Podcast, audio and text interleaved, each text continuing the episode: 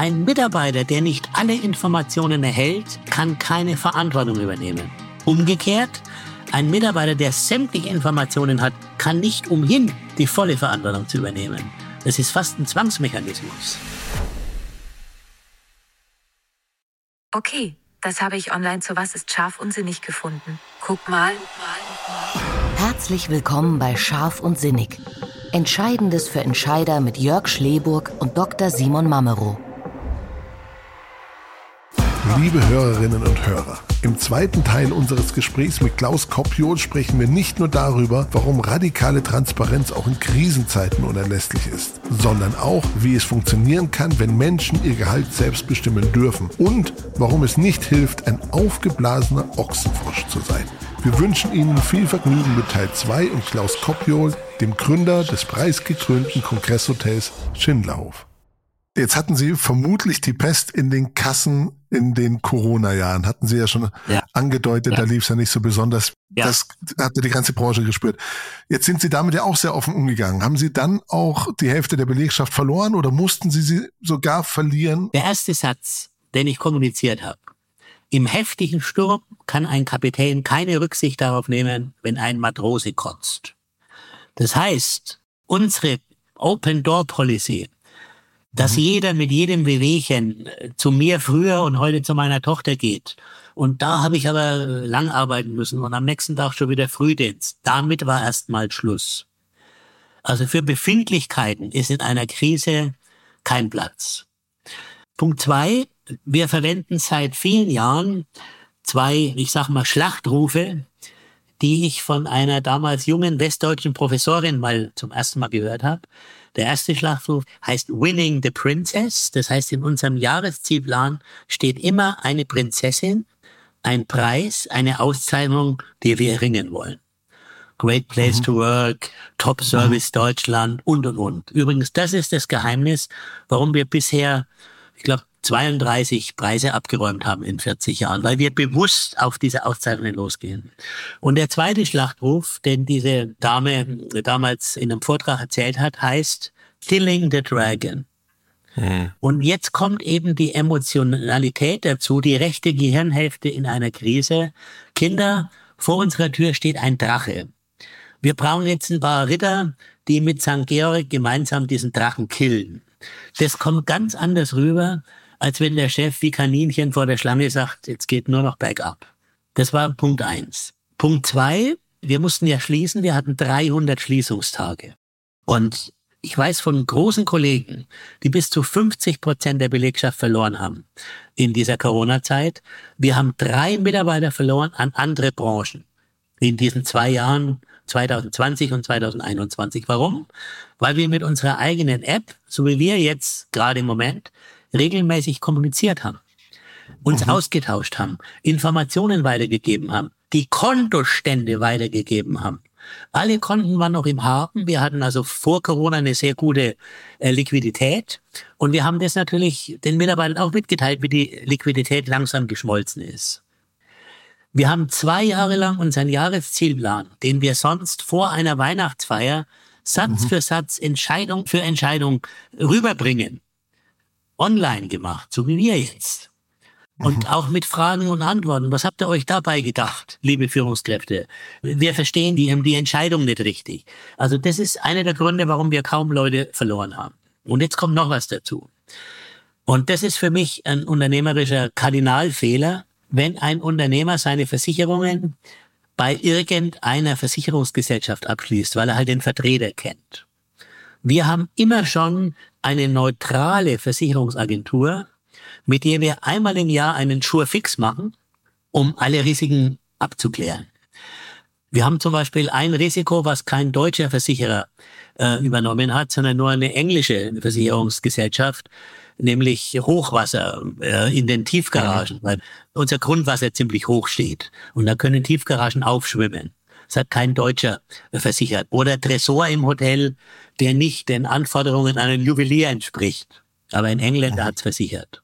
Und bei einem dieser jährlichen Schurfixe haben wir unsere Betriebsschließungsversicherung Aschur gebracht, ab, abgedatet und wir hatten explizit den Coronavirus in der Police stehen.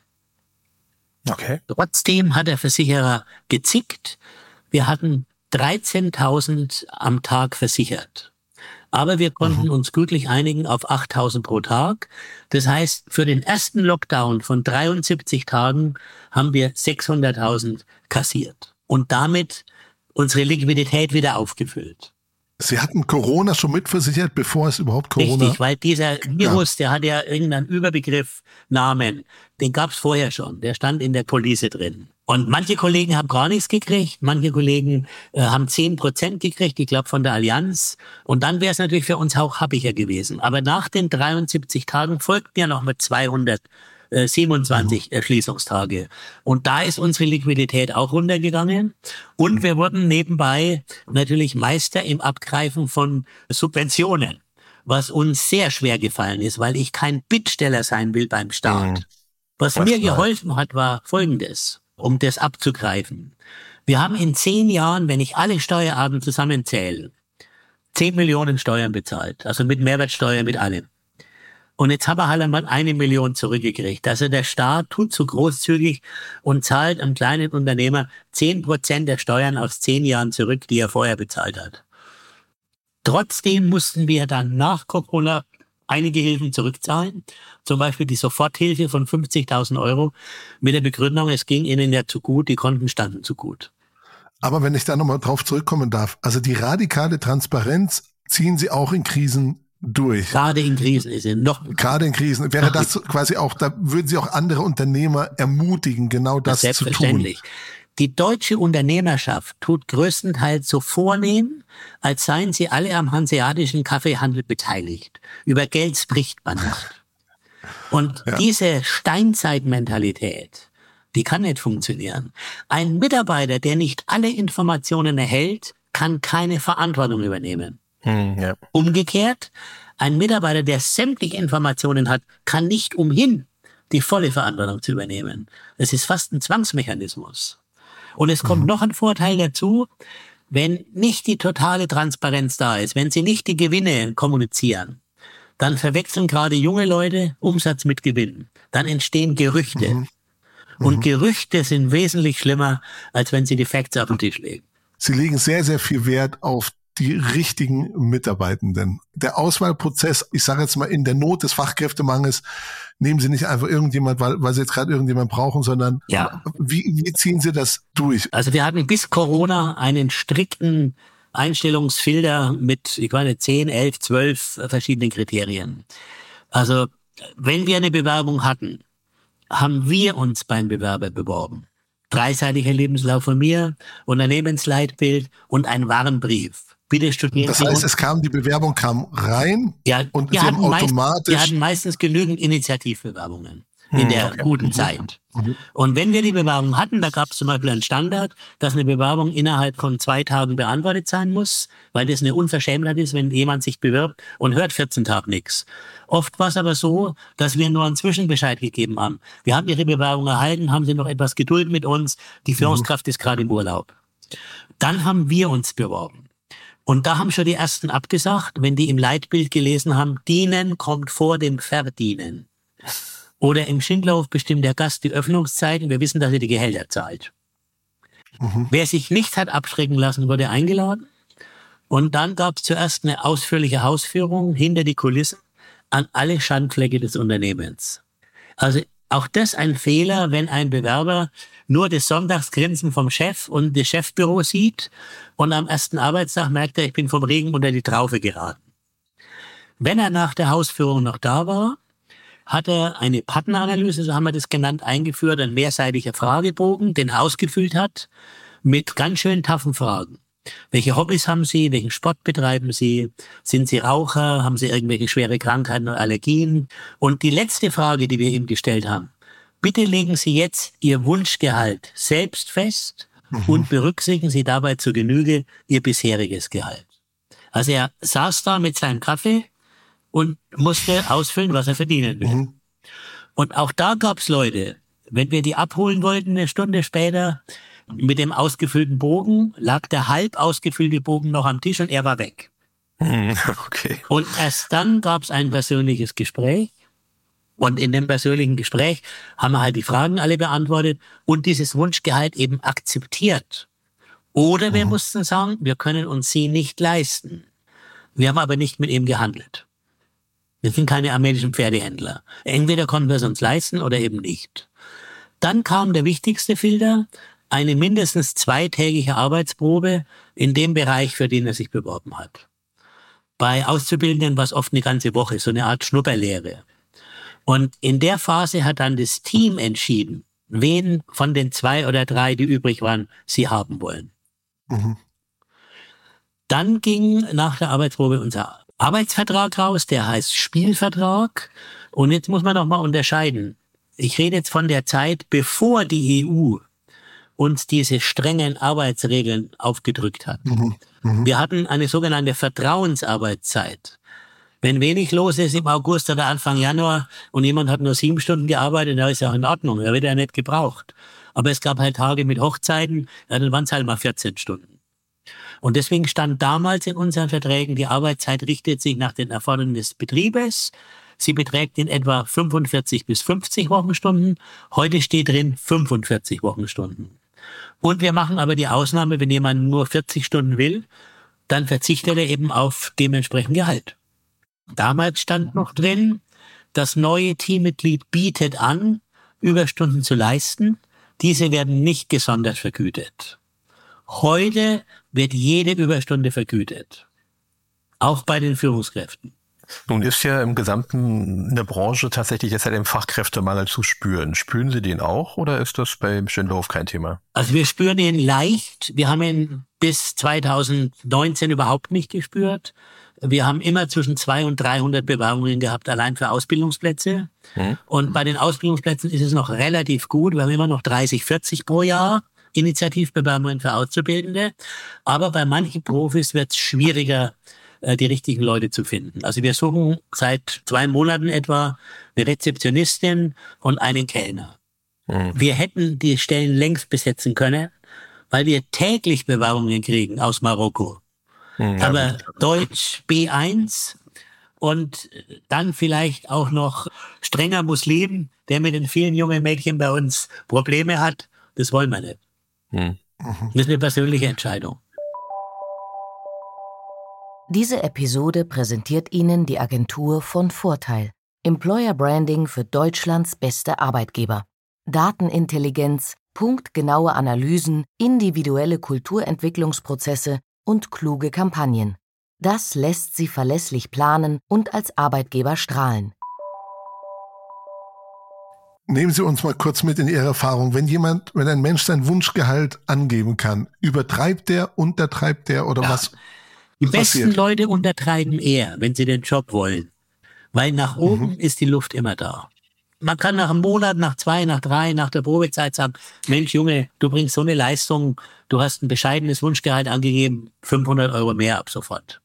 Umgekehrt mhm. geht's nicht. Wenn jemand sich hier überschätzt, dann überschätzt er sich im Tagesgeschäft genauso häufig. Also er mhm. ist dann ein bisschen zu sehr von sich selber überzeugt. Wir haben eigentlich damit keine schlechten Erfahrungen gemacht. Geben Sie in Stellenanzeigen auch schon ein Gehalt an oder eine Gehaltsspanne? Das ist nicht erlaubt. So sind wir auf das Wunschgehalt gekommen. Ich hatte mal eine Anzeige geschaltet 1985 und habe ein Wunschgehalt reingeschrieben. Und dann rief der Redakteur von der Tageszeitung zurück und sagte, das darf er nicht drucken. Und dann habe ich spontan gesagt, schreiben Sie rein, wir zahlen Ihr Wunschgehalt. So ist das entstanden. Aber man muss jetzt wieder fairerweise dazu sagen, unsere Zimmerfrauen, die wirklich nur ein paar Zimmer machen, oft nur Teilzeit. Oder unsere Spüler, die kriegen auch nur Mindestlohn. Der wurde ja mhm. auch schon dreimal äh, angehoben und wird jetzt noch mal, wurde jetzt noch mal zum 1. Januar angehoben. Der ist gar nicht so schlecht, weil wenn wir da auch noch Wunschgelder zahlen würden, dann hätten wir fünf Standpreise, dann wird kein Gast mehr kommen. Ja. Jetzt arbeiten Sie ja eigentlich mit den 45 Wochenstunden extrem gegen den Trend. Ja. So. Meinen Sie, Sie können das durchziehen? Merken Sie da schon, dass es Revolte gibt unter den äh, Mitarbeitenden? Es gibt natürlich, es gab auch schon mal ein, zwei Leute, die gekündigt haben, die sagen, ja. wir kriegen überall eine 40-Stunden-Woche angeboten, warum müssen wir hier 45 Stunden arbeiten? Dann geht er halt. Das ist passiert. Ja. Aber ich würde nicht die Hand ins Feuer legen, dass das ewig so bleibt.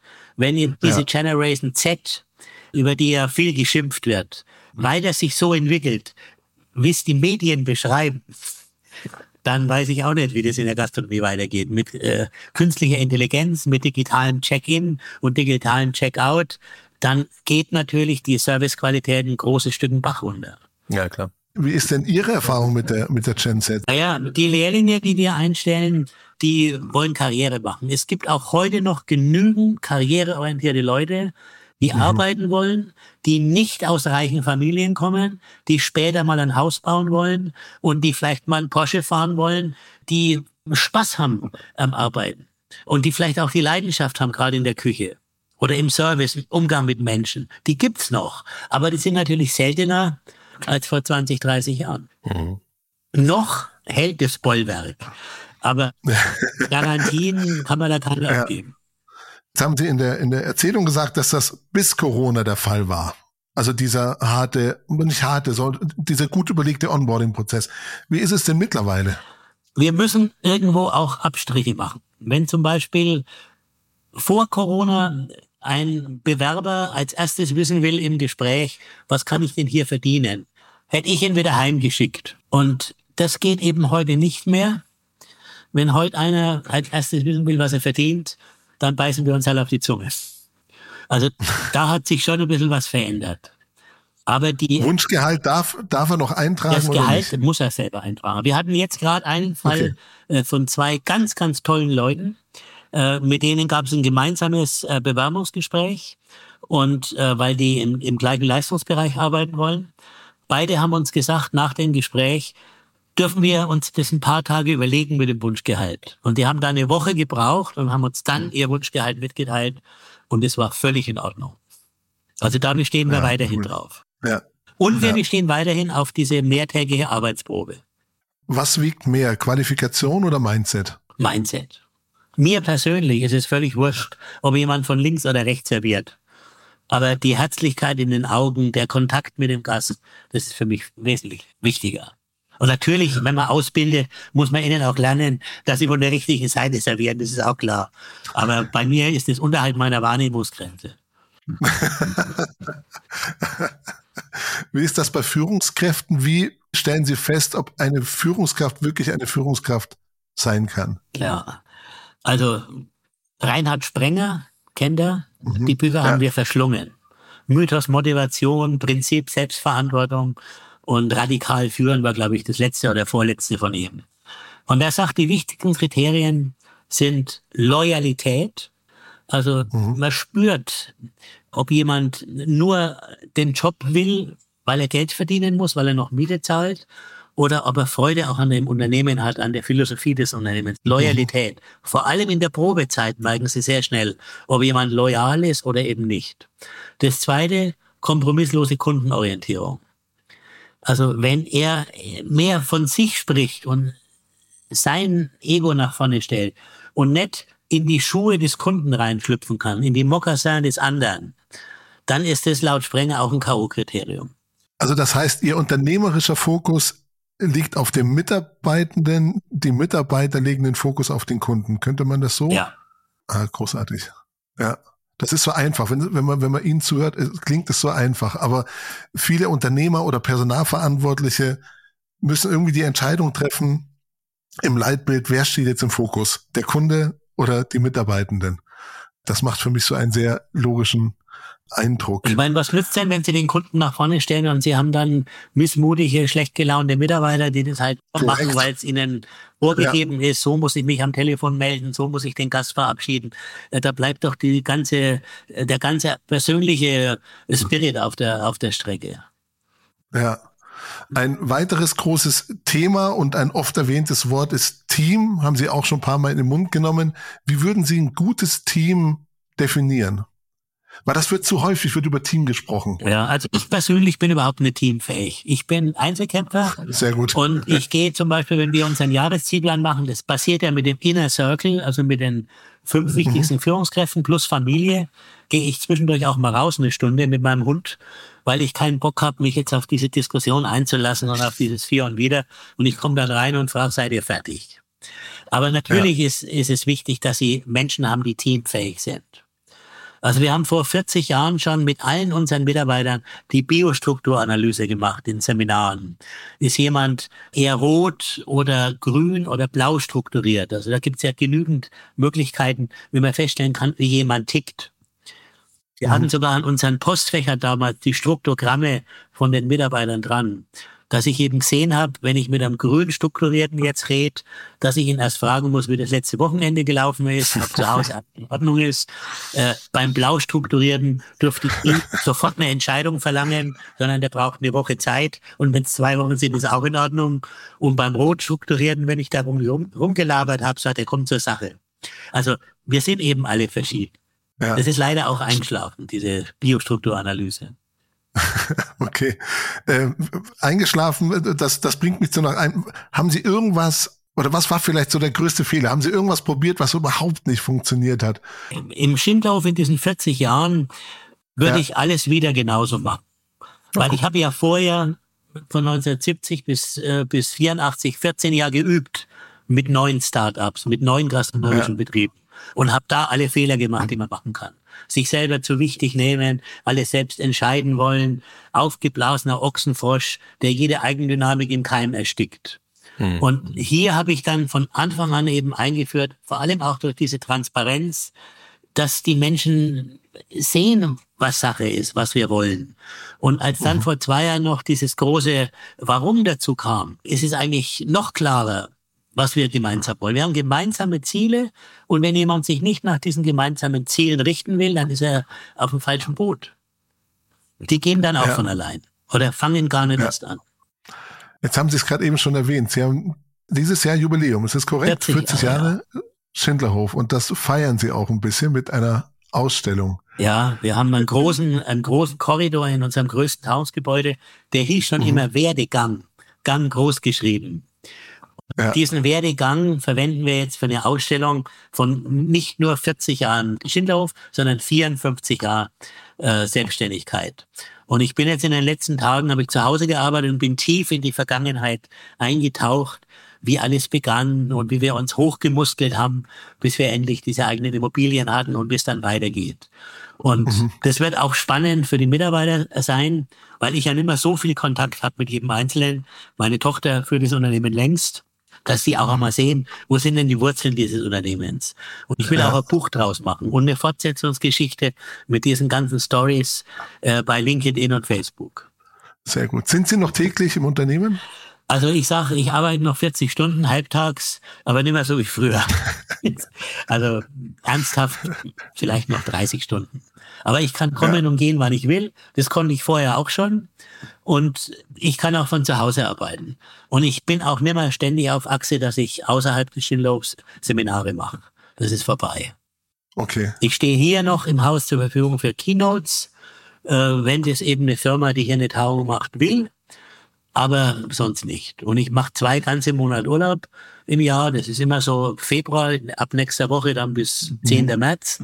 Und dann Mai, Juni mit dem Wohnmobil in Südfrankreich, bloß nicht in der Hauptsaison. Ja, ist klar.